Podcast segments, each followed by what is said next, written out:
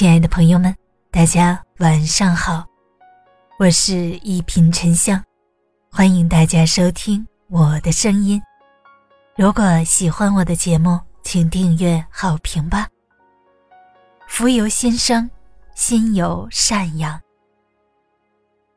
我们穷极一生寻找伟大的字眼，诸如自由、荣誉、快乐等等。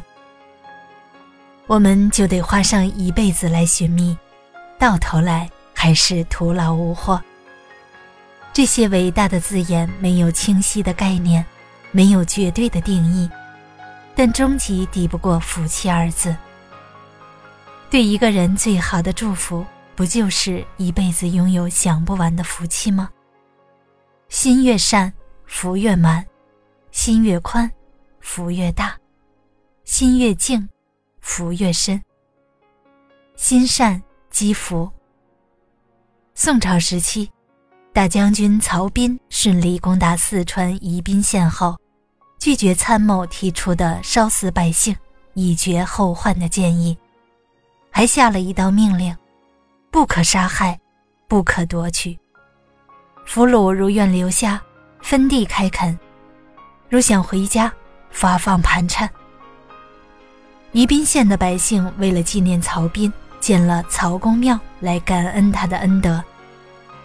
后来的曹彬官居高品，年过九旬，子孙腾达。佛法中提到，宫门之中好修行。曹彬将屠城变为善法，不只是一个人、两个人得利，福报自然满堂。如果说真诚是人生最高的美德，那么善良就是人生最好的风水。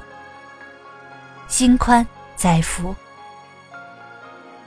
礼记·大学》里说：“富润屋，德润身，心广体胖。”这里的“胖”不是指身材肥胖，而是指身体强壮。心宽者不仅体壮，而且心理亦健康。苏轼曾经一路向南贬低，最远贬到了海南。那时候的海南可谓荒蛮之地。但是苏轼很清楚，生气除了伤身毫无用处，他就贬到哪儿吃到哪儿，开开心心享受当地生活，乐乐陶陶发生各种菜式。东坡肘子，东坡鱼，东坡肉。无一不如雷贯耳。当然，一蓑烟雨任平生的境界也是常人所不能及。心一宽容，气就不会郁滞；气不郁滞，血就通畅。所以，心宽一寸，病退一丈。因此，尽管一生饱含沧桑，历经坎坷，但是苏轼很少得大病。心宽之人言行合一，无需过多解释。他们用简单的生活，用简单的方式，让人了解他们。至于能否理解他们，他们反倒不在意了。人活着，活给别人看的一面是假象，活给自己看的才是真相。心静，享福。最静的地方，不在与世隔绝之处。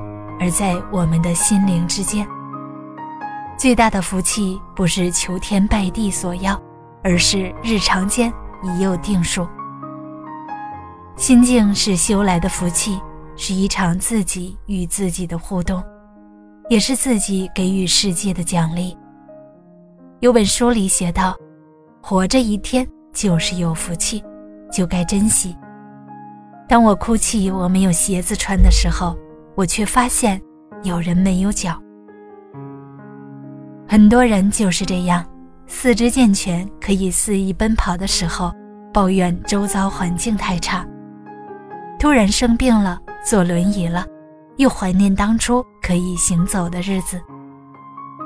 到了长褥疮、坐不踏实的时候，又念叨坐轮椅上的时光可真舒服。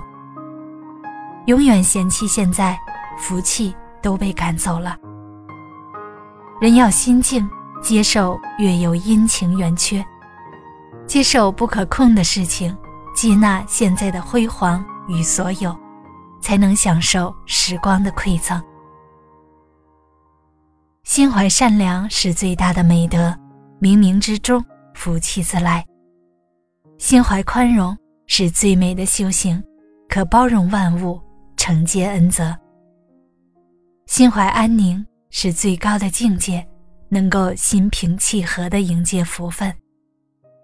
大家好，我是一品沉香，祝你晚安，好眠，咱们下期节目见。